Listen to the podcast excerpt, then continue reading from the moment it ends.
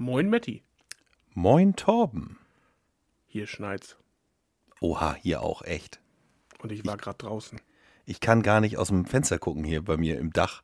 Das Fenster liegt voller Schnee. Ja, ich, ich, ich wäre ja froh, wenn ich ein Fenster hätte. Hm, Oder ein Dach. Oder ein Dach. ähm, ich habe gerade äh, irgendwie eine halbe Stunde für eine Strecke gebraucht, die sonst irgendwie so fünf Minuten braucht. Gut, waren auch Schranken unten, kann der Schnee nichts für. Hm. Trotzdem, ne? wenn Schnee ist, ist ja immer Katastrophenstimmung. Gerade mit Sommerreifen, mit abgefahrenen Sommerreifen. Ne, das ist, aber die sind halt günstig. Ich nehm, kaufe immer die runterneuerten. Du hast wieder einen Podcast gemacht. Du hattest drei junge Leute da. Weil das ja, ganze Studio war ja voll, also virtuell voll. Genau, die drei sind zusammen so alt wie ich. Oha. Nein.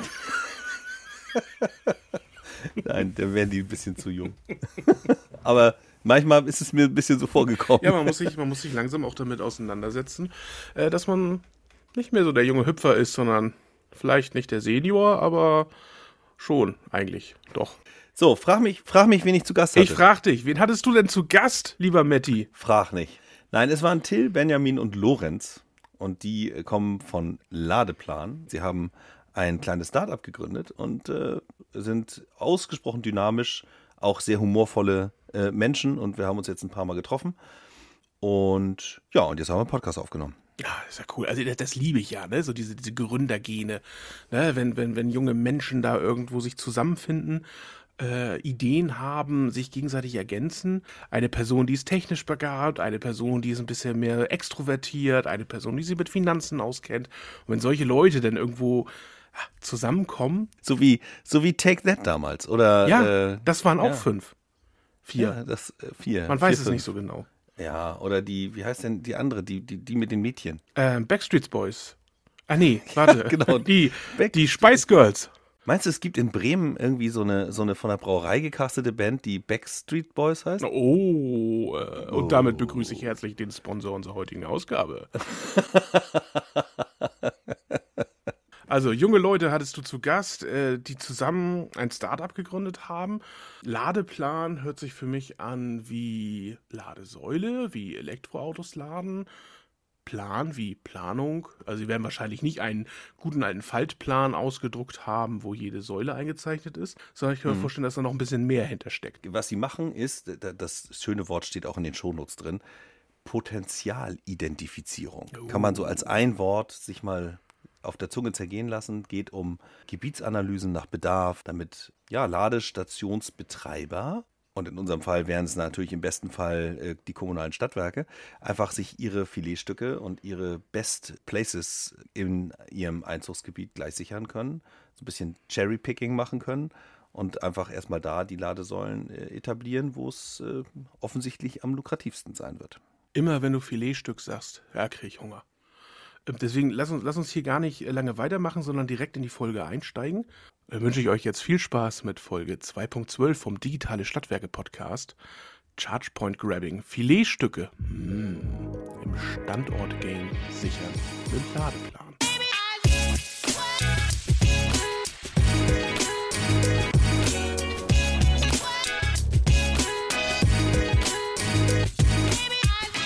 Moin, schön, dass ihr da seid, schön, dass ihr Zeit gefunden habt und äh, mit uns sprecht hier. Moin, Moin, moin. moin. In die Runde. Vielen Dank. Hi. Äh, ja, cool. Also äh, wir haben uns auf der eWorld getroffen, wenn ich das so richtig äh, in Erinnerung habe, vor meinem, dieser, dieser Nebel in den, im Geist sozusagen, der äh, existiert ja immer noch. Aber ähm, äh, Till und Benjamin, Lorenz, habe ich, hab ich dich auch gesehen da? Ja, ich war äh, auch dabei, ja. Wir haben, haben uns kurz gesehen, ja. Okay. Sorry, das ist jetzt, das Nein, ist jetzt alles easy, alles easy. voll peinlich. ey. Ja, gut, aber da war so viel los. ey. eWorld war richtig, richtig voll. Ähm, natürlich im Vergleich zu den anderen eWorlds war das jetzt nicht so viel. Äh, die wievielte war es für euch, Till? Erste. War die erste Die für erste. uns. Genau. auch Aber noch nicht, auch, auch als Besuch noch nicht da gewesen. Äh, so, nee, Essen nicht. nur Motorshow war ich mal, aber nicht für die okay. Und äh, könnt ihr da resümieren, wie war die irgendwie auf so einer Skala von 1 bis 10, Benjamin? Hast du da irgendwie äh, Also war eine, super eine. Meinung? Ja, es war super interessant. Wir hatten sehr viele neue Leute kennengelernt. Äh, Till, was willst Du du? musst dich entmuten. Hä, nein. Nee, ist, äh, ist alles gut. Wir, wir hören Benjamin ja. ja. Okay, ähm, So, ja, also wir haben Ist- sehr viele neue Leute kennengelernt, ähm, ganz viele Unternehmen, super interessante Menschen, äh, alle einem Innovationsgedanken dahinter.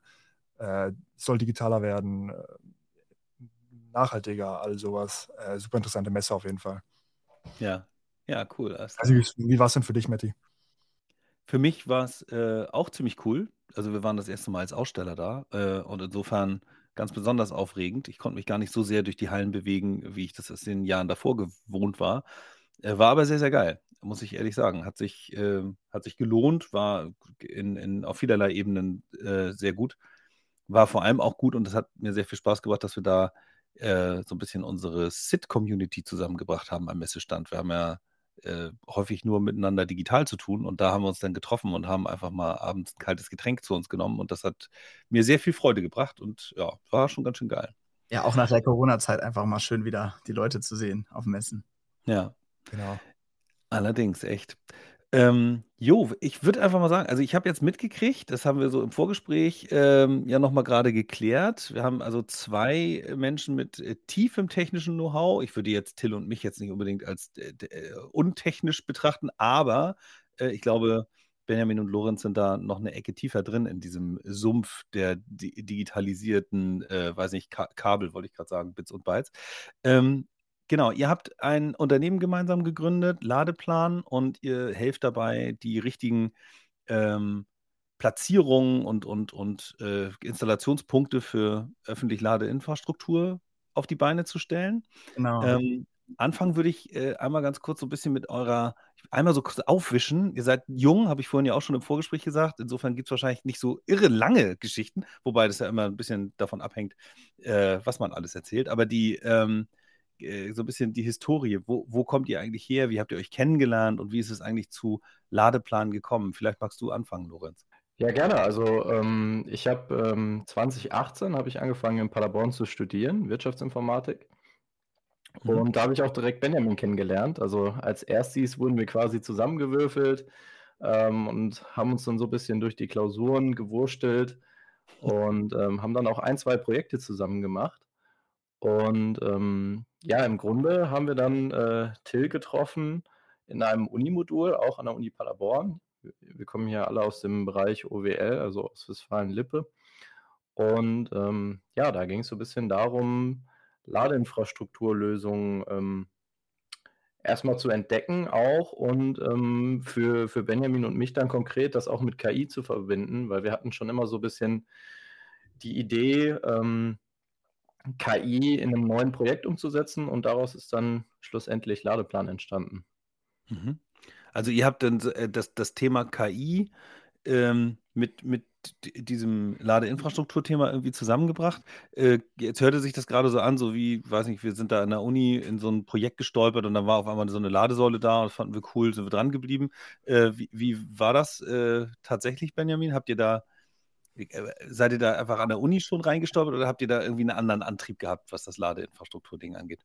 Also, um ganz ehrlich zu sein, wir sind über die Uni an das Thema rangekommen. Till kann da gleich, glaube ich, noch ein bisschen mehr zu erzählen. Der hat schon im Kurparkmanagement mal gearbeitet. Ähm, aber grundsätzlich, wir haben uns alle zusammen so einem Modul registriert, ähm, in dem Unternehmen sozusagen Challenges verteilen. Mhm. Äh, da ging es bei uns so ein bisschen um Ladespeicher und Ladelösungen äh, für E-Autos und so weiter. Hm. Ja, und ähm, mit unserem Background, KI und so weiter, haben wir uns dann halt überlegt, wie kann man denn KI mit Ladelösungen und öffentlicher Ladeinfrastruktur kom kombinieren? Hm. Haben dann den Markt evaluiert, Till getroffen und so weiter. Der hat natürlich auch mit evaluiert. Äh, und auf jeden Fall äh, sind wir am Ende bei dem Thema gelandet, fanden das super spannend, haben sehr viele Leute aus dem Umfeld getroffen, äh, die uns dabei unterstützen. Und also sind wir jetzt hier gelandet bei dir im Podcast. Ach so, ja, guck mal. Das ist ist so. Ähm, äh, Till, wie, genau, jetzt äh, habe ich gerade gehört, du hast schon irgendwie im Fuhrparkmanagement gearbeitet, hast sozusagen dann nochmal die, die Verbindung hin zu äh, Asphalt und, und Blechlawine irgendwie. Ähm, Genau. Wie war dein Weg hin zu Ladeplan? Also wie du schon gesagt hast, ich bin ja der, nicht der Techie im, im Unternehmen, sondern komme aus dem BWL-Bereich, ganz trocken, habe da in Mhm. Münster studiert und bin jetzt dann nach Paderborn gekommen mit, mit denen und habe die dann getroffen. Und ich habe in Münster auch im äh, Fuhrparkmanagement gearbeitet im Unternehmen. Und da haben wir Mhm. auch so eine Teilelektrifizierung der Flotte ja, entwickelt. Und dann fand ich das schon immer ganz interessant, wie das so vorangeschritten ist. Die, die Leidenschaft zu Autos war sowieso schon da. Mein Vater hat eine Kfz-Werkstatt gehabt und äh, deswegen kam das eigentlich so alles zusammen und bin dann irgendwie in der Sparte geblieben. Nur halt jetzt ein bisschen mit dem Nachhaltigkeitsgedanken. Ja. Fa fahrt ihr alle drei elektrische Autos oder Fahrräder? Oder? Äh, Ich tatsächlich. fahre ganz, klassi ganz klassisch die Öffis ähm, Ja. und ab und zu mal einen Elektroroller vielleicht, den, den ich mir dann ausleihe, aber das war's dann auch. Das Ziel ist auf jeden Fall natürlich, dass wir jetzt auch auf E-Autos umsteigen. Wir wollen ja dafür, wir wollen ja dafür sorgen, dass die Ladeinfrastruktur das entsprechend gewährleistet, dass wir da problemlos fahren können. Hm. Also ich äh, kenne das aus eigener Erfahrung. Man hat jetzt auf der einen Seite so ein Skill irgendwie und auch ein Team, ja, und Leute, mit denen man irgendwie Dinge auf die Beine stellen möchte und äh, sich so denkt, oh cool, das wird halt voll rocken und super passen. Und dann braucht man irgendwie noch ein gemeinsames Problem. Also irgendwie eins, das man lösen kann und irgendwie sagt, okay, das, das kann einen auch irgendwie ernähren. Also ihr habt ja irgendwie diese Entscheidung auch getroffen, ein Unternehmen zu gründen. Das macht man ja auch nicht einfach so aus Jux und Dollerei irgendwie. Ähm, w- welches Problem oder wie seid ihr sozusagen auf dieses Problem gestoßen? Was ist da tatsächlich passiert, dass ihr wahrgenommen habt, das ist ein Ding, da brauchst du eine Lösung und da müssen wir uns drum kümmern? Also erstmal muss man schon mal sagen, dass Paderborn einfach super ausgestattet ist, was die ganze Startup-Schiene so anbege anbegeht.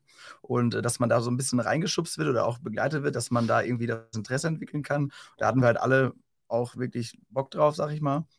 Und Mhm. äh, ja, dann, dann kam das halt zum anderen, dass wir die Vorbehalte von Elektromobilität auch mit aufgenommen haben, dass äh, ja viele Leute einfach sagen, wir haben Angst, dass wir da nicht weit mitkommen. Und äh, wir haben das Problem halt erkannt. Besonders jetzt auch Mhm. durch die Informatikschiene haben wir gesagt, da ist ein Ansatz, der irgendwie funktionieren könnte. Und dann haben wir das halt kontinuierlich weiterentwickelt und gemerkt, tatsächlich, da ist wirklich noch was äh, zu machen. Und wir haben halt mit Mhm. Kommunen gesprochen und Kommunen haben, äh, spielen für uns eine Schlüsselrolle, wenn es um äh, den Ausbau von E-Ladeinfrastruktur geht. Wir haben gesehen, dass da ähm, Kommunen, Stadtwerke und so weiter, ähm, dass es da oft hakt bei der Planung und so weiter. Also es wird teilweise geplant und dann wieder abgebrochen, weil ineffizient geplant. Und wir haben gesehen, das ist das Problem auch. Da wollen wir ansetzen. Da passt unsere Lösung halt rein, weil wir schnell sind, wir sind effizienter als äh, Mhm. herkömmliche Lösungen äh, von Ingenieurbüros oder ähnlichem. Mhm. Es war, es war halt so wirklich tatsächlich damals so ein bisschen durch das Modul, dass wir quasi dazu gezwungen wurden, auch so ein bisschen ins kalte Wasser geworden, äh, geworfen wurden, dass wir in den Markt gehen mussten. Also wir hatten diese KI-Idee, wir, wir haben so ein bisschen gebrainstormt von wegen, okay, was könnte helfen, was kann KI überhaupt machen? Mhm. Ähm, und haben das dann ein bisschen connected mit dem, mit, mit dem Ladeinfrastrukturmarkt. Und ähm, dann haben wir halt gemerkt, okay, teilweise prallen da wirklich Welten aufeinander. Wenn man sieht, okay, wir haben jetzt hier die Bürger auf der einen Seite, die wollen gerne Ladeinfrastruktur an ganz anderen Standorten, als die Planer es vorschlagen. Und dann kommt man wieder zu dieser Thematik mit der Bürgermeistersäule. Äh, am Rathaus steht jetzt eine Säule, die gar nicht gut ausgelastet ist, obwohl die Bürger viel lieber eine hätten an dem hochfrequentierten Supermarkt. Und Mhm. genau da muss man halt so ein bisschen ähm, evaluieren, okay, welches ist jetzt wirklich hochfrequentiert und ähm, man muss da auch nicht nur auf die Stimmen der Bürger holen, ganz, äh, hören, ganz klar, sondern halt dann auch eben wirklich technisch evaluieren. Und ganz Mhm. einfach gesagt, je besser die Ladesäule ausgelastet ist, desto mehr Ladesäulen werden ja auch zukünftig platziert. Also führt das ja alles zusammen und äh, das ist das Ziel dahinter. Ja, ja. Ähm, und, und wie war so eure, ja, wie seid ihr sozusagen direkt an, auf dieses Problem geschaut? Also, dass es sozusagen die, die, die, an der Planung ein, ein Problem gibt. Also gab es da eine Erfahrung, ein Erweckungserlebnis irgendwie? Habt ihr da mit jemandem gesprochen, zufällig eine Begegnung gehabt oder so? Wie seid ihr drauf gestoßen und drüber gestolpert? Also grundsätzlich haben wir uns erstmal gedacht, wie kann man Ladesäulen effizient platzieren oder wo sollen die hin? Das war der erste Ansatz. Und über dieses Problem haben wir dann gesehen, okay, äh, Kommunen haben tatsächlich Probleme dabei, überhaupt diese Standorte zu finden. Also die, die machen das komplett willkürlich teilweise. Da wird dann geschaut, okay, der Schulleiter von der einen Schule hätte gerne noch eine Ladesäule, dann stellen wir da eine hin, ohne konkret Mhm, mhm. Dann haben wir gesehen, es werden Studien in Auftrag gegeben, die teilweise Jahre dauern, Monate, Jahre. Und dass irgendwann eine Rückmeldung kommt mit einem statischen Ergebnis, was teilweise schon ein, zwei Jahre entsprechend dann alt ist. Dann haben wir gedacht, okay, da ist ja wirklich ein Problem. Wir müssen das beschleunigen, weil Analyse, die zwei Jahre alt ist, ist halt eben zwei Jahre alt. So. Und ähm, mhm. das war dann der Ansatz, wo wir darüber gestolpert sind und gesagt haben, okay, hier müssen wir mit einem Produkt, mit irgendeiner Lösung ähm, die Kommunen in dem Sinne unterstützen und die Stadtwerke, dass sie halt entsprechend dort schneller sind und schneller planen können. Okay, bevor wir gleich mal drauf kommen, wie ihr das eigentlich tatsächlich löst, also was, was, für Informationen ihr nehmt, um das irgendwie hinzurechnen, wo das am besten passt. Äh, die Frage so aus eurer bisherigen Erfahrung, sind es denn eher die Kommunen, die die Stellplätze suchen oder sind es die Stadtwerke? Also mit wem habt ihr da mehr zu tun? Ähm, das ist ein bisschen zusammenhängender Prozess. Also das unterscheidet sich grundlegend. Also es ist mal so, mal so. Dann ist mhm. es aber auch so, dass Kreise oder Städte dann Flächen ausschreiben wo sich dann Leute darauf bewerben können oder halt auch ähm, Stadtwerke. Und da mhm. geht es dann darum, also dann bauen die Kommunen das vielleicht nicht selbst auf, sondern dann sind das die CPOs oder also auch Stadtwerke, die dann, die an die Ladesäulen theoretisch aufbauen könnten. Es gibt mhm. aber auch Kommunen, die das selbst dann ein bisschen in Angriff nehmen. Ähm, aber meist ist es so, dass die Kommunen das oft auch planen schon, dass sie das wollen, dass das jemand macht und dann äh, bauen die Stadtwerke das vielleicht auf in dem Moment. Okay, alles klar. Also die äh, die Ansprüche kommen von unterschiedlichen Stellen.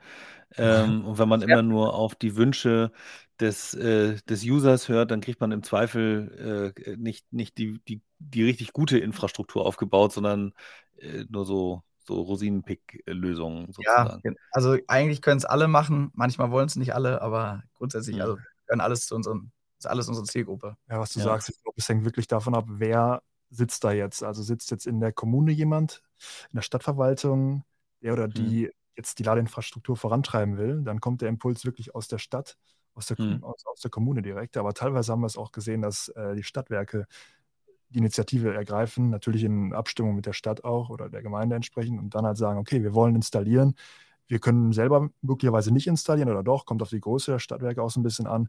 Mhm. Und wenn sie es selber machen, brauchen sie natürlich auch die idealen Plätze. Wenn sie es nicht selber machen, wollen sie natürlich irgendwelche ähm, Unternehmen dafür anlocken, die das machen. Und mhm. äh, die müssen akquiriert werden. Und auch denen muss gesagt werden, hier ist ein guter Standort, äh, schaut doch mal dort, äh, ob ihr da nicht installieren wollt. Mhm.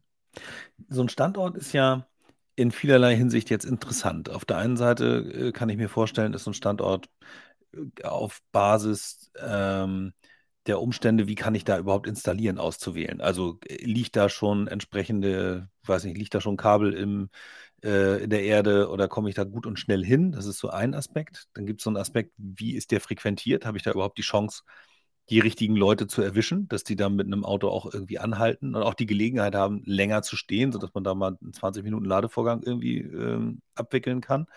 Ähm, und dann habe ich dann, am Ende habe ich ja auch noch so die berühmten Kennzahlen, ne? TCO und ROI und so. Also das muss sich ja irgendwie lohnen. Also das heißt, ich muss die Chance haben, dass möglichst viele Leute da irgendwie zapfen und ich auch Geld verdiene, weil so eine Ladesäule dahinzustellen, kostet ja auch ein bisschen was. So. Genau.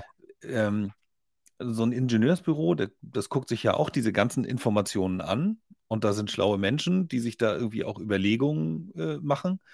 Ähm, was äh, kann jetzt eigentlich eure KI und wie seid ihr drauf gekommen, das mit KI lösen zu können überhaupt? Waren diese ganzen Daten einfach so verfügbar und ihr habt gesagt, schrauben wir kurz zusammen, regeln wir oder wie ist das gewesen? Ja, das äh, wäre auf jeden Fall schön gewesen, wenn wir die Daten beziehungsweise den ganzen Datenapparat auf einmal so geschenkt bekommen hätten. Mhm. Ähm, natürlich war es nicht so. Ähm, wir haben erstmal geschaut, natürlich, welche Daten sind öffentlich frei zur Verfügung. Und da gibt es natürlich einen großen Datenanbieter. Ich nenne jetzt einfach mal OSM, wie Sie es wahrscheinlich auch schon mal gehört haben, OpenStreetMap. Und mhm. da kann man schon relativ viel infrastrukturelle Informationen drauf äh, von Abfragen. Und dann mhm. haben wir uns quasi so ein bisschen in die Thematik eingearbeitet und ähm, auch über ein, zwei APIs dann geschaut, wo bekommen wir eigentlich Auslastungsdaten von Ladesäulen her. Das ist ja quasi das, was uns interessiert. Wie, wie, wie oft stehen Elektroautos wirklich an den Ladestationen und dann gibt es natürlich noch weitere Daten, die dann auch teilweise vom Bund verfügbar gemacht werden, wie beispielsweise Elektroautozulassungen, die über das Kraftfahrtbundesamt ähm, zur Verfügung stehen. Und das mhm. sind jetzt mal so Beispieldaten. Nach einiger Recherche kommt man da schon drauf, diese Daten dann zu verbinden, um dann auch letztendlich Standorte zu ermitteln. was für eine Rolle spielt da bei euch ähm, das Thema Open Data? Also, so, also du hast gesagt, öffentlich verfügbar. Es gibt Städte, Kommunen, die in ihren Smart City-Bestrebungen eben bestimmte Teile ihrer Daten auch öffentlich machen. Habt ihr solche Quellen tatsächlich auch aus solchen Projekten sozusagen anzapfen können? Oder sind das eher so die üblichen Verdächtigen wie Statistisches Bundesamt und Landesamt und weiß ich nicht, was da noch so drin ist. Was, was bei uns immer sehr wichtig ist, ist, ähm, weshalb wir auch KI nutzen, ist quasi, dass wir sagen, wir wollen nicht nur einmal eine Analyse machen, sondern wir wollen die halt fortführen. Mhm. Ähm, wenn wir jetzt ein, wenn wir jetzt Daten öffentlich gemacht bekommen, durch, durch Städte oder Stadtwerke, dann ist es wichtig für uns, dass wir die quasi per API oder einfach dauerverfügbar abfragen können, um mhm. die halt auch kontinuierlich mit in unsere KI ähm, einzubinden, um am Ende auch zu sagen, okay, ähm, wir haben jetzt den aktuellen Standpunkt ähm, von der Bedarfssituation, aber wir würden auch gerne in drei Monaten sagen können, okay, hier, hier, hier wurde installiert. So hat sich, mhm. die Bedarfssituation verändert. Und so haben sich auch die Daten jetzt am Ende, falls die Stadtwerke oder die Stadt das am Ende freigibt, auch verändert. Insgesamt mhm. kann man natürlich sagen, wenn Daten freigegeben werden, dann haben wir große Chancen, über, über unseren Algorithmus deutlich bessere Ergebnisse zu erzielen. Jetzt komme ich mal auf die, auf die kaufmännische Seite nochmal hier. Ähm, wenn du sagst, Lorenz, ihr könnt da deutlich bessere Ergebnisse erzielen, äh, im, im Wort besser steht, steckt sozusagen der Vergleich drin. Ähm, kannst du, Till, irgendwie was sagen, eine, eine Kennzahl nennen? Irgendwie, weiß ich nicht, hat sich der ROI für so eine Ladesäule gleich mal halbiert oder geviertelt, äh, dank eurer vorherigen Analysen, was die Platzierung angeht? Also man muss erstmal auf jeden Fall sagen, dass der Markt gerade schon in die Richtung geht, dass es sich mittlerweile durchaus lohnen kann, eine Ladesäule aufzubauen. Da sind wir vor zwei Jahren noch weit weg gewesen von. Ja. Und äh, wir kommen jetzt in eine Richtung, vor allem wenn die Punkte dann auch richtig ausgewählt sind, dass man eine Chance hat, damit wirklich Geld zu verdienen. Mhm. Und ja, mit unserer Analyse kann man auf jeden Fall, wir vergleichen ja auch Einzelstandorte, also wir haben eine Flächenanalyse, die wir anbieten und eine Einzelanalyse. Und äh, mit der Flächenanalyse ist das natürlich ein relativer Wert, wo man dann in seiner Fläche gucken kann, was ist eigentlich der beste Standort. Aber mhm. wenn man jetzt auch sagt, man hat beispielsweise 20 interessante Standorte und will die vergleichen, dann würden wir ja den höchsten Auslastungs- Zeit, also die höchsten Standort, den, Auslass, den Standort mit der höchsten Auslastung anzeigen und wir hätten dann einen Wert, dann weiß er zum Beispiel, okay, der, oder sie, dass der Standort 20 Prozent des Tages ausgelastet ist. Und damit kann man sich ja eigentlich schon zusammenrechnen, wie schnell amortisiert sich so eine Ladesäule. Also diese ja. Möglichkeit haben wir. Man muss natürlich auch berücksichtigen, dass wenn eine Ladesäule 20 Prozent vom Tag ausgelastet ist, dass sie nicht immer zur Vollkapazität aus, ähm, geladen wird. Da kommt es ja dann mhm. auch auf die Akkukapazitäten der Autos an und je voller der Akku ist, desto weniger wird eigentlich geladen. Dann drosselt sich das automatisch. Das sind ganz viele Faktoren, die man berücksichtigen muss. Und auch wie, wie aufwendig ist die Platzierung? Muss da Tiefbau äh, muss da vorher mit Tiefbau irgendwie das grundlegend bearbeitet werden? Also das sind so ganz viele Fragestellungen, die eigentlich zusammenkommen. Jetzt habe ich äh, natürlich auch irgendwie vor, vielleicht so ein, so ein Benchmark zu machen und äh, braucht dafür auch viele Vergleichsdaten. Äh, ich weiß, ihr seid jetzt irgendwie ähm, mitten in Corona habt ihr euch gegründet, 2021, äh, wenn ich das so richtig äh, in genau. Erinnerung habe. Ähm, das ist ja schon auch eine mutige Entscheidung. Ne? Also jetzt Startup gründen, du hast irgendwie auch natürlich die Notwendigkeit, dich mit Menschen zu treffen, weil irgendwie braucht man ja auch mal ein Pilotprojekt oder so. Äh, erstens, wie habt ihr das bewerkstelligt? Also wie seid ihr denn zu der Zeit tatsächlich an Kunden gekommen? Ähm, und äh, die zweite daran anschließende Frage ist, mit wie vielen Kunden arbeitet ihr gerade, wenn ihr das sagen mögt? Ähm, und äh, gibt es da vielleicht schon so Cross-Effekte, die man da äh, feststellen kann? Also ganz klar ist, dass das Menschliche immer ein Vorteil ist, wenn man äh, Vertragspartner irgendwie sucht. Ähm, mhm. Wir haben halt mit Corona natürlich vor allem die erste Zeit das gehabt, dass wir digital arbeiten mussten, Videokonferenzen. Da sind zum Glück die Kommunen mittlerweile auch besser aufgestellt, dass sie sich da durchaus durchringen. Also die können sich dazu bringen, dass sie das auch digital machen. Am Ende ist es aber trotzdem so auch unser erster Abschluss, da waren wir vor Ort und das ist einfach nochmal eine andere Schiene, die man da irgendwie erlebt. Hm. Und auch die Messen waren einfach so erfolgsbringend, dass man wirklich wieder dahin konnte. Das hat man einfach digital nicht. Ist, ist natürlich ein Vorteil gewesen, aber grundlegend haben wir das, denke ich, ganz gut gemanagt, auch dafür, dass wir eine Software dann haben. Das ist auch nochmal leichter, als wenn man jetzt eine Hardware hat, die recht teuer ist in dem Moment und konnten hm. das so entwickeln. Ja, und jetzt haben wir drei Kommunen, mit denen wir da enger zusammenarbeiten und aber auch CPOs, wo wir dann auch ja, enger in Kontakt sind und eine Partnerschaft anstreben. Also kurz ja. eingeworfen, CPOs, ChargePoint Operator, die betreiben die Ladesäulen.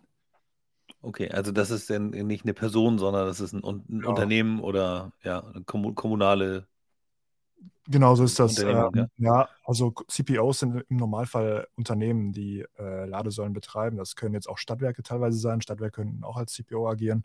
Es gibt Mhm. auch Unternehmen, die von der Installation bis hin zum Betrieb den ganzen ähm, Prozess der Installation der Ladesäule, wie gesagt, übernehmen, Mhm. betreiben die und das sind am Ende auch die, die ähm, ja einen Großteil des Geldes daran verdienen und deshalb sind die natürlich auch daran interessiert, okay, äh, wo soll ich jetzt eine Ladesäule aufbauen?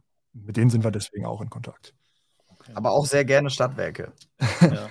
ja, ich wundere mich gerade, wenn es im kommunalen Umfeld äh, Ladeinfrastruktur zu installieren gibt, äh, dann ist ja in dem Moment, wo ein Stadtwerk an der Kommune dranhängt, ist es ja fast schon eine sträfliche Vernachlässigung, wenn man das Feld einem, ich sag mal, so einem wilden anderen Unternehmen überlässt. Also am Ende haben Ja. wir ja eine, eine Marktfreiheit, also jeder kann sich da irgendwie seinen Quadratmeter, äh, ich wollte gerade sagen, Bauland organisieren, wie, wie man das auch immer macht, aber die, ähm, der, das Betreiben steht einem ja frei. Also ich kann ja auch Genau. Genau. Also da noch eine kleine Motivationsrede an Stadtwerke, dass sie da wirklich die, den Markt nicht verschlafen und weiter tätig sind, weil es gibt auch Städte, die dann Flächen ausschreiben und dann ist es, kann es teilweise so sein, dass Stadtwerke gar keine öffentliche Ladeinfrastruktur mehr aufbauen können, weil die ganzen Plätze schon vergeben sind.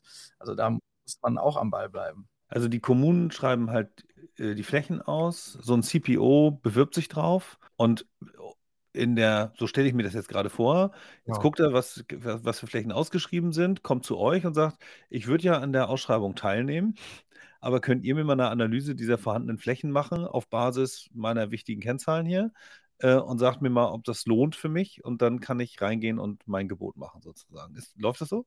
Das wäre ein Fall, der so laufen könnte und der auch sicherlich gut wäre für den Betreiber selbst.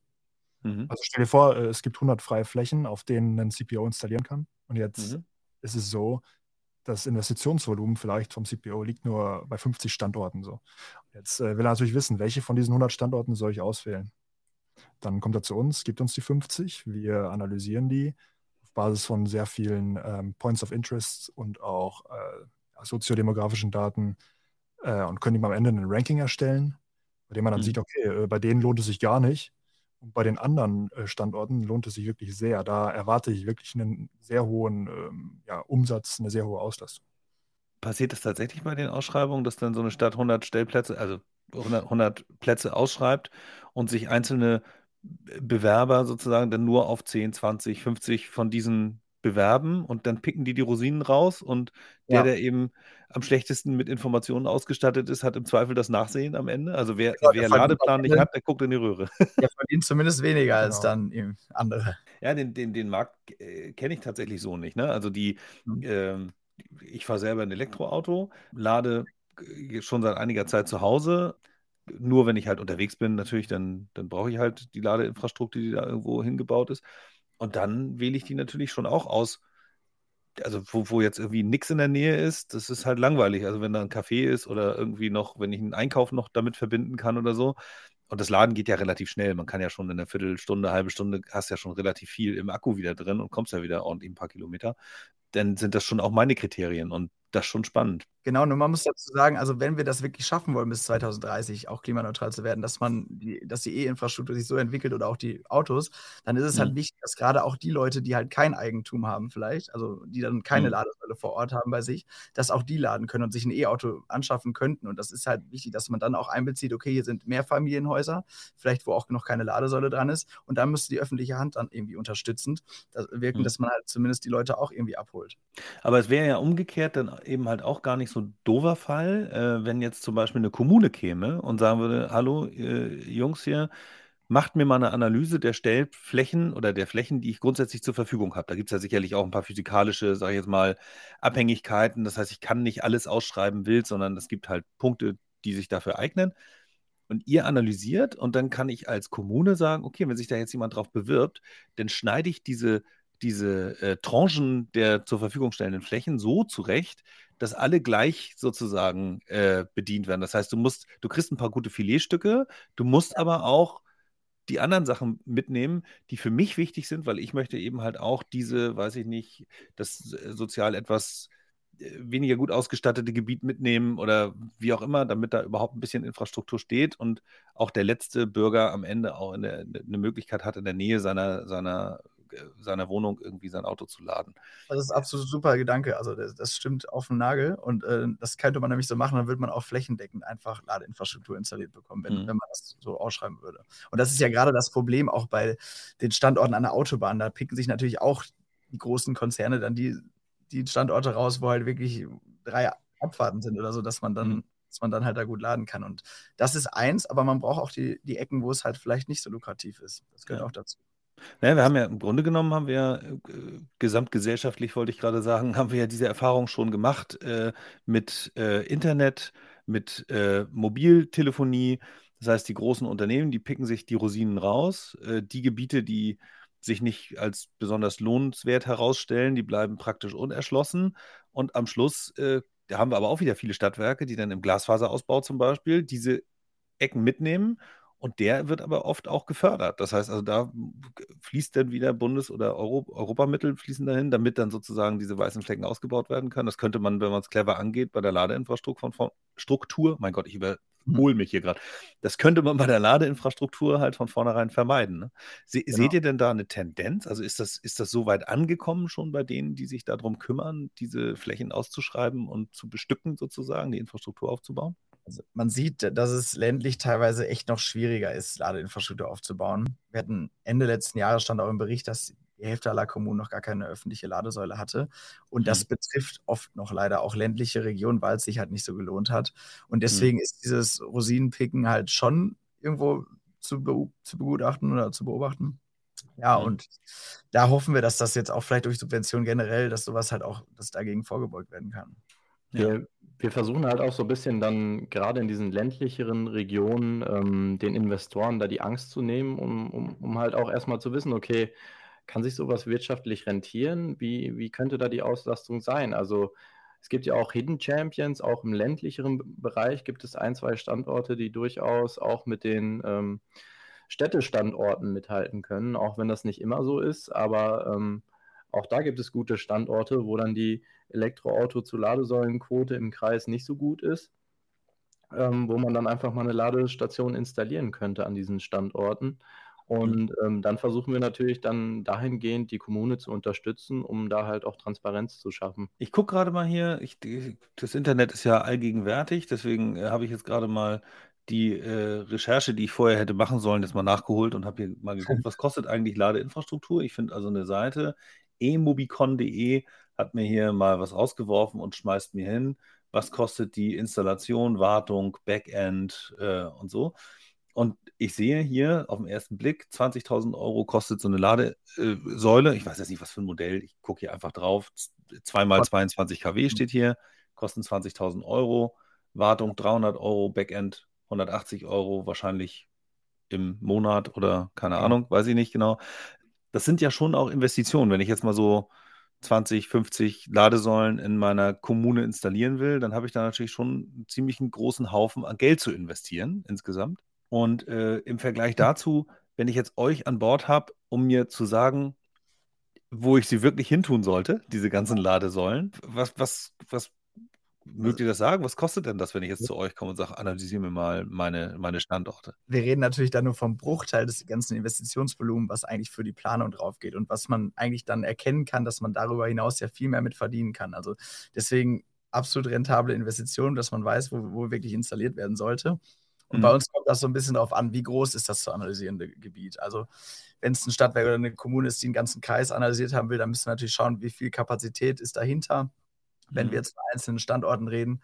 Also es ist auf jeden Fall sehr, sehr bezahlbar, wenn man das vergleicht mit den Investitionen für die Ladesäule. So kann man es auf jeden Fall sagen. Muss ja auch mhm. sagen, manche Ladesäulen sind nicht nur bei 20.000 Installationskosten, sondern wenn man in den HPC-Bereich geht, also äh, High Power Charging, ja. kann das äh, auch bei 150.000 und bei 150.000 äh, Euro und aufsteigend bei, bis zu, bei Ladeparks bis zu einer Million Euro gehen. Also das sind mhm. Beträge, mhm. wo, wo man sich vorher auf jeden Fall absichern sollte, installieren. Und die Instandhaltungskosten sind ja also auch dann reden teuer. wir wirklich von Kleingeld, was für genau. uns dann billig wäre.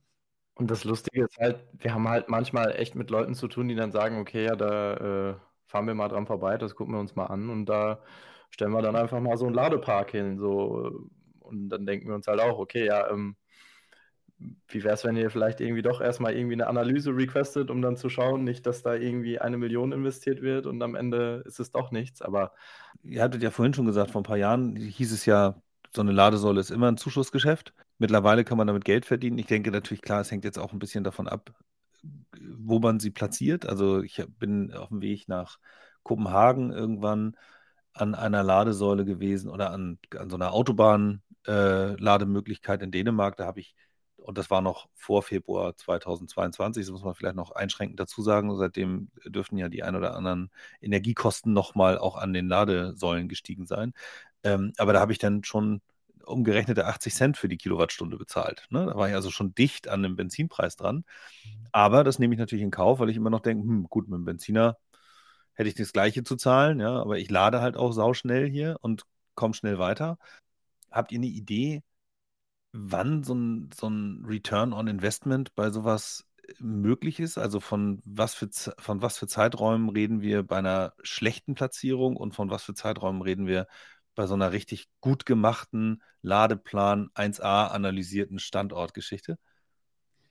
Ja, also dadurch, dass da wirklich sehr viele Faktoren entscheidend sind, äh, es ist ja nicht nur der Strompreis, also den, den man mhm. damit beziffern kann. Aber grob gesagt, wenn man, wenn die Ladesäule doppelt so häufig äh, ausgelastet ist wie eine schlecht platzierte, kann man auch mhm. davon ausgehen, dass sie sich fast doppelt so schnell rentiert. Also es kommt dann auf die Marge des Strompreises natürlich auch irgendwo an. Mhm. Aber das, das, ist eine Faustregel, es ist recht schwierig. Ja, ja. Es mhm. hängt auch vom Betreiber ab. Also du kennst das mit Sicherheit. Also man hat unterschiedliche Karten, teilweise so Ladekarten, äh, also welches Roaming du jetzt benutzt, ob du ins Roaming reinfällst oder bei deinem eigenen Anbieter lädst. Mhm. Äh, dann kommen dazu Instandhaltungskosten, äh, Tiefbaukosten, also Strompreisverhandlungen, äh, Strompreise, sehr, sehr, sehr super viele Sachen. Ähm, das summiert mhm. sich alles auf. Da ist es teilweise super schwierig, ähm, eine Vorhersage zu treffen, wann sich mhm. sowas rentiert. Ähm, das ist aber eine Sache, die viele Kommunen und auch CPOs gerne wissen wollen. Also sie wollen wissen, wann äh, rentiert sich das jetzt eigentlich? Mit was für einem Umsatz brauche, muss ich rechnen? Wie muss ich meinen Preis ansetzen hm. äh, für die Kilowattstunde? Wann habe ich sozusagen diese Ladesäule wieder drin und hm. wann mache ich damit wirklich Gewinn oder wie viel Gewinn mache ich damit? Also das ist noch so eine Aufgabe, der wir uns gegenüberstehen, das noch konkret äh, sag ich mal, beziffern zu können. Kommt auch darauf an, wie lange eine Ladesäule hält. Also ich glaube, man kann eine Abschreibung ja. auf 15 Jahre irgendwie rechnen, dass die, dass die Ladesäule so eine genau. Laufzeit hat. Mhm. Ähm, und dann, also es rechnet sich natürlich die nächsten Jahre immer weiter, immer mehr. Man weiß nicht, wie entwickelt sich der Markt, wie oft ist der ausgelastet.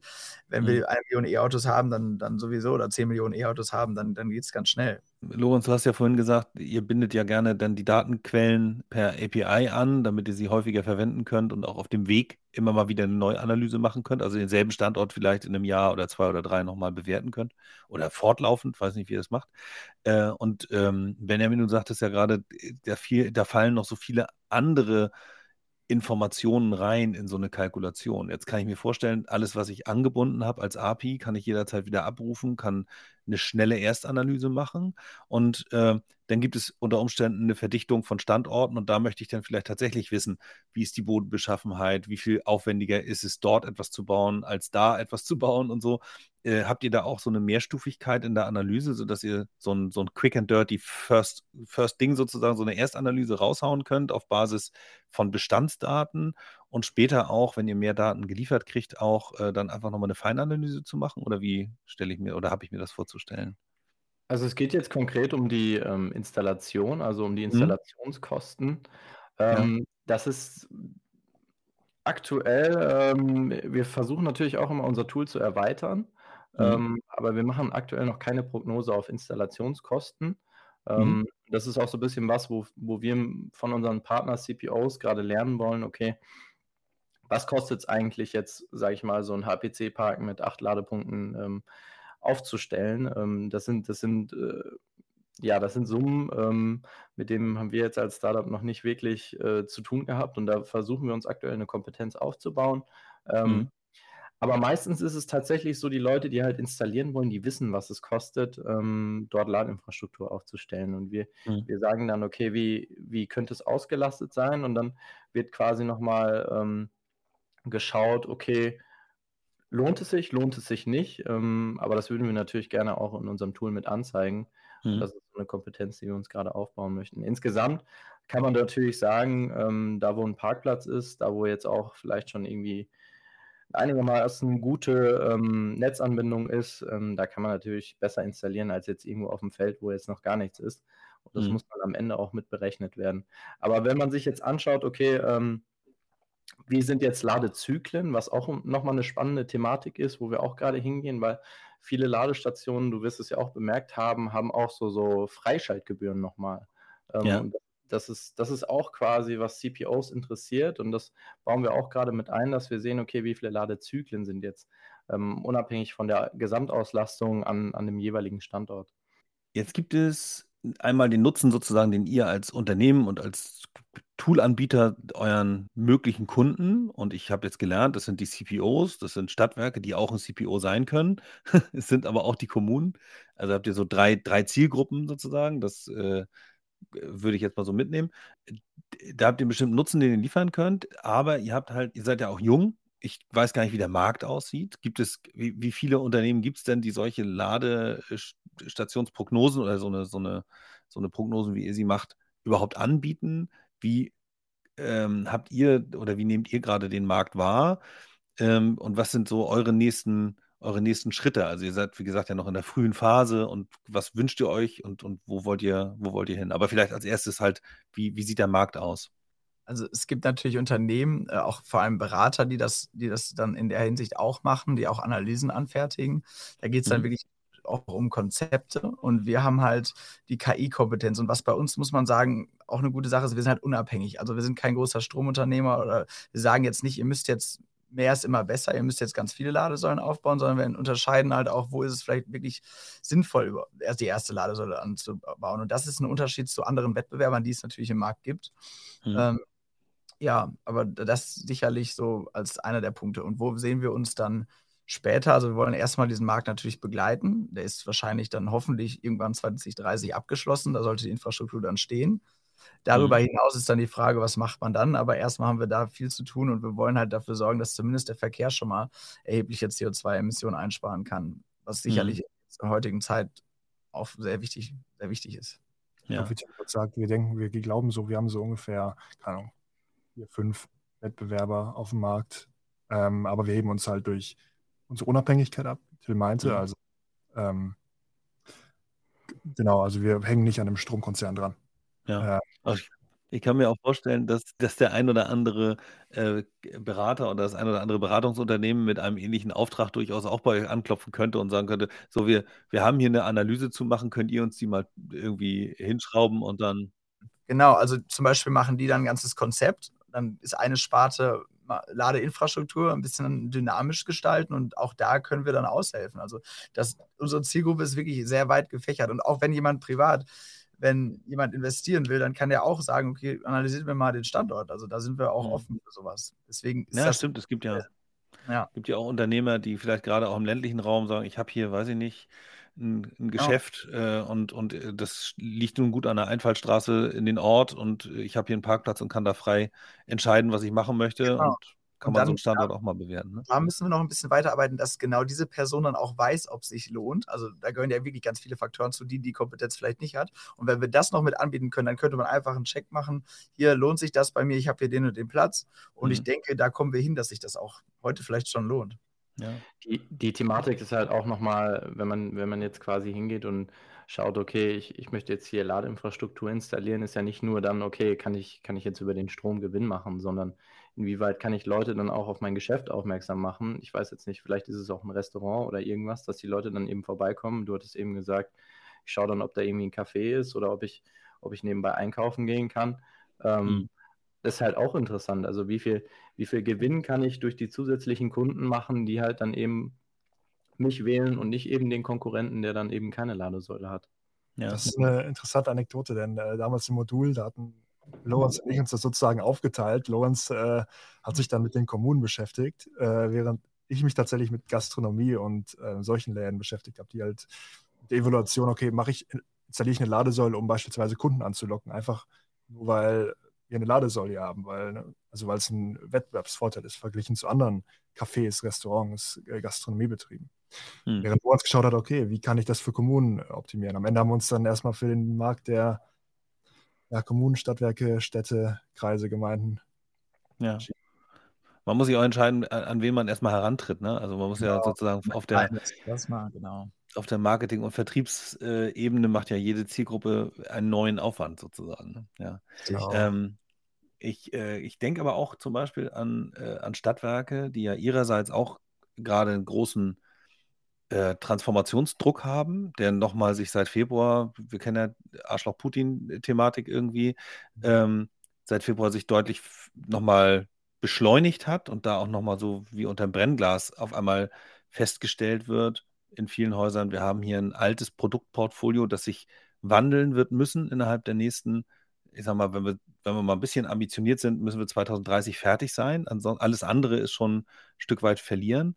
Ähm, und dann sind, sind das halt einfach nur noch acht Jahre, wo ich jetzt acht Jahre habe ich noch Gasgeschäft, acht Jahre habe ich noch das klassische Stromgeschäft, dann habe ich vielleicht irgendwie mit flexiblen Tarifen zu tun, dann habe ich mit komplett dezentraler Erzeugung zu tun, dann äh, muss ich aber irgendwie gucken, was gibt es sonst noch für, für Erlösquellen, die ich mir erschließen kann. Und eine davon wäre ja zum Beispiel auch irgendwie das Thema Ladeinfrastruktur so zu betreiben, dass, dass man daraus wirklich eine echte Cash-Cow macht. Also dass man irgendwie guckt, wie kriege ich sowas auch in einer Art Contracting vielleicht mit dem örtlichen Handel auf die Beine gestellt, sodass ich quasi ein Risikosplitting drin habe, dass ich irgendwie Leasingmodelle anbiete, dass ich das verbinde, das Ladesäulen-zu-Hause-Thema mit dem öffentlichen Ladesäulen-Thema, dass ich irgendwie Ladekarten ausgebe, die dann an beiden gut funktionieren und wo der Nachbar auch mal bei mir tanken kann oder was auch immer. Also ich mhm. glaube, man kann da tausend Ideen spinnen.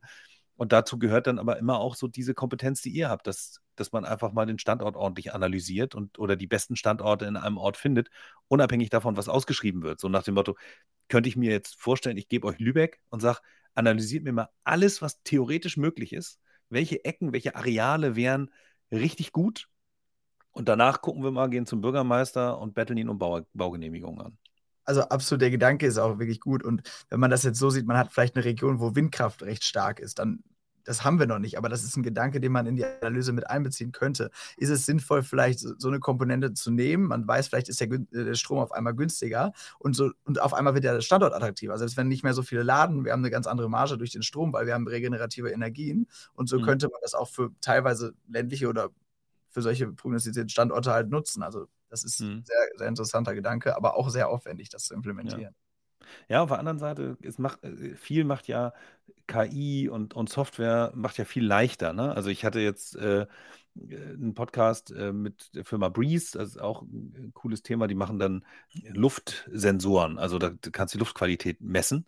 Und da gab es das schöne Beispiel, dass man in Hamburg zum Beispiel diese großen Container an der Straße stehen hat, wo dann so Luftmessstationen drin sind. Und äh, die haben das äh, geschafft, dass das einfach irgendwie in so einer Größenordnung von, äh, von Kartenspiel oder wie auch immer, also diese Sensoren auf einmal viel kleiner werden, dementsprechend deutlich billiger, ich glaube Faktor 1000 günstiger installierbar sind und die ganzen intelligenten Dinge einfach im Rechenzentrum passieren. Und so ähnlich kann ich mir das jetzt hier halt auch vorstellen, dass da dann eben einfach durch äh, Algorithmik, durch clevere Software, durch, durch äh, gute Ideen einfach da die, die Kostensituation deutlich kleiner wird und am Ende damit einfach auch ja, auf einmal Margen entstehen an Ecken, wo man sie vielleicht gar nicht vermutet hätte. Irgendwie. Ne? Also sowas wie, wenn du sagst, Windrad und auf einmal habe ich, ein, hab ich einen lokalen Überschuss an Strom, könnte ich mir vorstellen, jetzt habe ich ein Smart City-Thema und alle in meiner Gemeinde oder in meinem Landkreis haben äh, so eine tolle App und kriegen eine Push-Nachricht, so nach dem Motto, fahrt an die Ladesäulen, wir müssen jetzt ganz viel Strom aus dem, aus dem System kriegen und alles, was ihr euch abholt, kriegt ihr für 10 Cent die Kilowattstunde. Haut rein. So, dann könnte sein, dass die Ladesäulen relativ schnell vollstehen. Das ist, das ist extrem wichtig, weil ähm, viele, viele, wie du schon gesagt hast, viele Sensoren sind schon dazu fähig, so viele Daten aufzunehmen, um, um das Ganze dann irgendwie zu bündeln und dann auch an einfach so Jungs wie uns oder es wird sicherlich noch ganz viele andere kreative Köpfe daraus geben, die halt auch gerade solche Lösungen entwickeln möchten, wie, wie wir das gerade tun. Und wenn man mhm. dahin geht und sagt, okay, man macht die Daten jetzt wirklich transparent und sagt einfach mal, okay, wir veröffentlichen die jetzt einfach mal, dann gibt es viele kreative Köpfe da draußen, die innovative Lösungen bauen werden. Hm. Was, was wir uns ja hoffen, ist, ähm, stell dir vor, der Bund oder auch die Bundesländer sammeln solche Daten und stellen die für alle verfügbar, für jeden, der sie möchte, ins Internet. Du kannst also einfach auf die Website gehen vom, ja, irgendwie vom Bund oder vom Land NRW oder vom, keine Ahnung, Schleswig-Holstein, wo auch immer, und kannst dir ja wirklich alle Daten anschauen. Vor allem Daten, die der Bund schon hat oder die Länder schon haben, die sie aber nicht rausgeben, beziehungsweise nur in Excel-Tabellen äh, oder auf deren Website als PDF-Datei äh, zur mhm. Verfügung stellen. Wir denken, da ist so viel Potenzial hinter, hinter diesen Daten, die den die der öffentlichen, also den öffentlichen Einrichtungen sozusagen zur Verfügung stehen. Warum macht man da nicht mal einen Nutzen raus und äh, veröffentlicht die und gibt die Leuten, damit sie damit was machen können? Weil wir mhm. zum Beispiel haben das Problem auch, wir suchen nach Daten, wir hängen uns da teilweise an viele, viele Leute und Unternehmen ran. Ähm, das ist sozusagen ein riesiger Teil unserer Wertschöpfung, diese Daten zu aggregieren. Wir stellen uns mhm. vor, stell dir vor, der Bund macht das schon für uns. Zentrali zentralisiert hört sich immer schlecht an, aber der kümmert sich darum, der treibt das äh, intrin intrinsisch voran und wir mhm. können davon profitieren. Und sind ja nicht nur wir, sondern du kannst es auch. Jeder kann das, kann sich die Daten angucken in einem verständlichen Format, in einem einfachen mhm. Format und halt auch aktuell und äh, leicht zugänglich. Mhm. Also wir freuen uns auch über veröffentlichte Excel-Dateien, da können wir auch schon Sachen draus ziehen. ähm, aber auch so eine API zu bauen, ist jetzt auch nicht ganz so schwer. Äh, wenn man da irgendwie zwei, drei Leute dran setzt und man wirklich da eine Datenbank im Hintergrund hat, dann ist sowas auch relativ schnell aufgesetzt. Also das wird für uns, wäre für uns nochmal schöner, aber generell alle Daten, die halt irgendwie frei zur Verfügung stehen, da freut man sich schon drüber. Ja, ja, ich frage mich das manchmal auch, warum äh, nicht mehr in diesem Open Data Bereich passiert. Also einfach, es sind, gibt Daten, die stehen schon zur Verfügung. Es gibt auch Initiativen, ich weiß, also für ÖPNV gibt es das ja, dass man die auch abrufen kann, aber es gibt äh, noch viel zu wenig davon. Äh, und wenn, dann sind es vielleicht so lokale Dinge. Ich weiß, Duisburg hat ein Open Data ja. äh, Thema, aber man muss sich die halt auch so mühsam zusammenklauben. Ne? Also gehst halt durch, wie findet man die, wo wird das veröffentlicht, wo, wo wird darüber gesprochen, dass es da jetzt eine neue Datenquelle gibt. Ja. Ich kann mir vorstellen, dass da noch viel Potenzial auch so indirekt zu heben ist. Also ich, wenn ich nur einfach Daten zur Verfügung stelle, dann kann ich schon, wenn ich da drum vielleicht noch ein bisschen trommel, äh, kann ich schon fast davon ausgehen, dass junge, innovative Unternehmen sich dieser Daten dann bemächtigen und daraus vielleicht irgendwie coole Apps, coole Anwendungen, äh, gute Weiterverwertung sozusagen irgendwie herstellen. Und das, glaube ich, brauchen wir auch insgesamt. Genau, und wir reden ja auch nicht von sensiblen Daten oder so. Also es sind ja wirklich ja. harmlose Daten, die irgendwas bringen könnten. Und wenn wir Startups oder generell Unternehmensgründung fördern wollen, dann ist das die erste ja, Möglichkeit, weil sonst können nur Bestandsunternehmen, große Konzerne sich überhaupt sowas leisten. Hm. Ja, Start Start-up-Förderung durch, durch Datensponsoring sozusagen. Das ist, ja, kostet, genau, kostet nicht viel Geld, ja, und, und, und kann eine ganze Menge bewirken.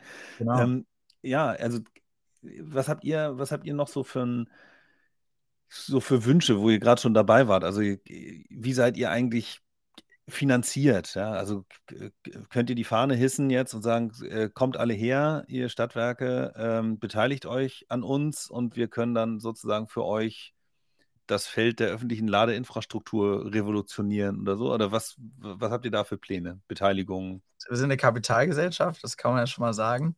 Mhm. Äh, werden finanziert über das Gründerstipendium auch, was wir noch erhalten haben. So haben wir schon mal eine, ja, ein Grundeinkommen einfach, was, was ganz entspannt ist. Und dann halt auch jetzt mhm. Umsätze. Aber grundsätzlich sind auch Beteiligungen eine, eine Option, auch um weitere Daten zu aggregieren, dass man das kann. Mhm. Also was sowas angeht, könnte sich jeder gerne mit uns austauschen, einfach mal einen kostenfreien Termin auch buchen bei unserer, auf unserer Website. Haben wir so einen Calendly-Eintrag, kann man sich das gerne, gerne machen. Und ja. dann sprechen wir über sowas auch mit denen gerne. Ja, den Calendly-Eintrag, den schreibe ich auch nochmal in die Shownotes hier, auf jeden Fall. Stand jetzt sind wir halt komplett gebootstrapped, also wir haben kein, kein Funding bis jetzt erhalten. Ähm, und es ist, also, es hat uns jetzt auch nicht so äh, schwer gefallen, weil ähm, wir sind halt Studenten, also wir studieren alle parallel noch und ähm, mhm. dementsprechend war das mit dem Gründerstipendium schon gut und halt, wie auch Till anfangs gesagt hat, die Infrastruktur in Paderborn ist echt gründerfreundlich. Also mhm. wir, haben ein eigenes, wir haben ein eigenes Büro auch von der, von der Uni jetzt gesponsert bekommen und ähm, ja, mhm. können halt so jetzt uns aktuell über unsere eigenen Umsätze und halt zusätzlich durch das Gründerstipendium finanzieren. Mhm. Aber insgesamt ähm, interessiert uns das natürlich jeder, der irgendeine Opportunität zu, zu bieten hat. Ähm, gerne, immer her damit. Ja, alles klar. Ähm, war, wart ihr schon in so einem, in so einem Inkubatorprogramm, wollte ich gerade sagen, oder in, in, äh, sowas in der Art jetzt? Ja, also wir, Inkubatorprogramm. Also wir sind im Gründungsinkubator der Uni Paderborn, nennt sich Garage 33 oder das Tech-Up. Ähm, das Mhm. ist auch sozusagen, von, von denen werden wir betreut. Wir arbeiten mit Gründungscoaches, wir sind in einem Netzwerk von denen drin, nehmen an unterschiedlichen Pitch-Events teil ähm, und haben da eben diesen großen Zugang auch zu eben vielen Leuten aus der Branche. Und in Paderborn ist ja auch, ich sag mal, ein großer B2B-Startup-Bereich verglichen zu Berlin oder sowas. Also sehr große, also sehr viele Unternehmen, die auch irgendwie innovativ denken. Ja, und nicht, Hm. nur, nicht nur Startups untereinander, sondern eben auch Unternehmen, die innovativ denken und mit, ein, mit einem mitarbeiten wollen. Ähm, Hm. Sind auch alle dabei hier bei der Garage 33. Ähm, genau. Und selbst für Ja, Podcasts Genau, sind wir ausgestattet genau. mit Mikrofonen. Siehst ja, unser Podcast-Equipment ist nicht unser, es gehört der Garage, Garage 33. Vielen Dank. Aber ist cool, cool. ähm, ja, also ich, ich hätte euch sonst nämlich noch den Sebastian Hopp und den äh, E-Combinator ans, ans Herz gelegt. Das ist, äh, ja. habt ihr wahrscheinlich auch. Ah, ich sehe schon, die Augen gehen auf. Also insofern, ich, ich werfe ihm mal, äh, ich werfe werf ihm mal die, die Podcast-Aufnahme zu und dann ähm, Schöne Grüße gehen raus an Sebastian. Ähm, den, den kennen wir natürlich auch. ja, Also, wunderbar. Wir sind quasi dabei, im nächsten Batch uns auch für den E-Kombinator zu bewerben. Mal schauen, was das wird. Ähm, eine sehr, sehr spannende Thematik auch für uns. Ja, also ich finde, das ist total wichtig, da sozusagen irgendwie äh, jungen Unternehmen auch mit auf die Beine zu helfen und die Senioren und, und äh, erfahrenen Menschen, gerade aus der Energiewirtschaft, die das eben halt auch können, die das Netzwerk haben und die Erfahrung haben. Ähm, das ist toll, wenn die das tun. Und ich glaube, es ist sehr wertvoll für so junge Unternehmen wie ihr es seid, einfach auch vernetzt und verdrahtet zu werden, damit man irgendwie über Projekte anfangen kann zu lernen. Ne? Also an neue Herausforderungen heranzukommen äh, und, und äh, auch neue Fehler zu machen, weil man das einfach braucht in, in bestimmten also wir Phasen. wollen ja auch weiter lernen. Also wir sind ja nun mal ein Startup. Ähm, Ja. Sommersemester 21 ging es dann los. Also deswegen wollen wir weiterhin auch was lernen und sind froh. Und wir haben auch schon gemerkt, das ist auch so eine kleine Bubble, der Elektromobilitätsmarkt, aber es macht halt auch Spaß. Hm. für uns ähm, die Umgebung hier. Es gibt sehr viele Startups, sehr viele GründerInnen, die entsprechend, also die sind hier vor Ort. Wir schauen uns immer die Pitches an, wir schauen zu, was die so für Ideen haben. Äh, letztens hatten wir noch ein anderes Startup hier gesehen, was auch so ein Airbnb für ähm, E-Ladesäulen sozusagen machen wollte. Irgend so ein- Airbnb für Ladesäulen, auch cool. Genau, das kam aus, aus so einem Modul raus. Ähm, weil, ob die es weiterverfolgen, wissen wir nicht genau. Ja, aber so, Hm. super interessant auf jeden Fall. Da nimmt man so viele Einflüsse mit raus, äh, Impacts mit raus am Ende. Äh, super spannend und Ja. ist, selber, ist für einen selber auch sehr interessant. Dann lernst du ja äh, noch viel, viel mehr Sachen und kannst es auch bei dir selber mit einarbeiten. So, ne? Ihr wisst ja vielleicht, äh, dass wir den Stadtwerke Impact Day wieder im Januar machen. Da haben wir äh, immer den letzten Januar Donnerstag, also den letzten Donnerstag im Januar, der Mhm. ist reserviert für den Stadtwerke Impact Day. Der wird nächstes Jahr äh, am 23. Oh weia, warte, am 26. Am 26. Januar sein. Jetzt hätte ich fast das falsche Datum gesagt. Ja, Ähm, und äh, wird im Übrigen auch wieder hier in Lübeck stattfinden, wieder im Riders Café.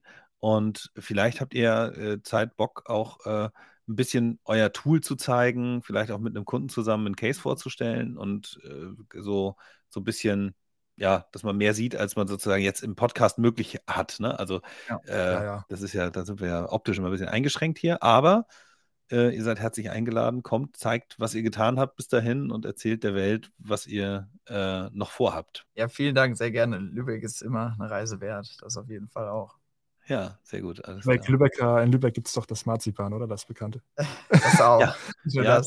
das, das gibt es auch. Das, das bekannte Marzipan. Also ich glaube, wir haben hier drei. Davon Drei brauchst du Marzipan. nichts anbieten. Ich mag leider kein Marzipan, aber. Oh. Ach, das ist natürlich. Ja, das wir ist haben so aber auch ein paar gute Müsli-Anbieter. Das Oder Marmelade. In Bad Schwartau hier nebenan gibt es Marmelade, ist auch ganz lecker. Bad Schwartau. Ja, mit, mit so zuckerhaltigen Lebensmitteln, da kennen wir uns aus hier in Lübeck. Sieht man aber bei dir nicht. Alles gut. Nein, das ist alles, ich, ich sehe eigentlich aus wie Barberpapa. Ihr seht äh, von mir aktuell nur die, die Schulterpartie und äh, ich sag mal, das Volumen ist unterm Tisch, ne? ich bin wie so ein Eisberg. Ja. Ja, okay. Also, wenn wir nicht irgendwas Wesentliches vergessen haben, dann äh, freue ich mich auf jeden Fall auf euch zum Stadtwerke Impact Day. Zwischendurch haben wir vielleicht auch nochmal die Gelegenheit, irgendwas äh, zu machen und ähm, nochmal ein Format zu bestücken. Äh, Ja. Es gibt den SIT Weekly, das ist der Newsletter, der jetzt immer mittwochs erscheint. Dieser Podcast erscheint jetzt immer donnerstags. Ähm, und wenn ihr irgendwie zwischendurch nochmal was zu berichten habt, und diese Botschaft geht natürlich auch an alle raus, die uns hören, alles, was ihr an Neuigkeiten habt, wenn ihr was äh, verbreiten wollt äh, in der Bubble rund um Energiewirtschaft, äh, Städte, Kommunen und Energiewende und das äh, berühmte 1,5 Grad Ziel, von dem wir alle hoffen, dass wir es noch erreichen können, dann schickt uns das und wir verarbeiten das in einem unserer Formate hier. Soweit nochmal en passant der Appell an die Welt sozusagen. Ja, vielen Dank für Okay. die Einladung. Also Ja, schön, dass ihr da wart. Vielen, vielen Dank, dass ihr da wart. Und äh, ich wünsche alles Gute und äh, viel, viel Erfolg äh, und vor allem viel Spaß auch nach Paderborn zu euch. Vielen Dank. Danke, vielen Matti, Dank. dir auch. Alles klar. auch, genau. Ciao, ciao. Okay. Ciao. Tschüss.